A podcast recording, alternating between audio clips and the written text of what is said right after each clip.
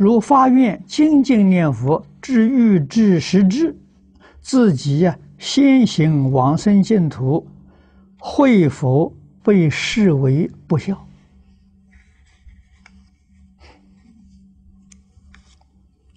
如果你真的啊精进念佛了，欲至时至往生了。这不是不孝，这是大孝。为什么呢？你父亲养的这个儿子到极乐世界做佛了，他是佛的爸爸，啊，他是佛的妈妈，啊，他会受到啊一切天人的恭敬供养，啊，那是大孝，啊，就怕的是，怕的是念佛不能往生呢，那就叫大不孝了。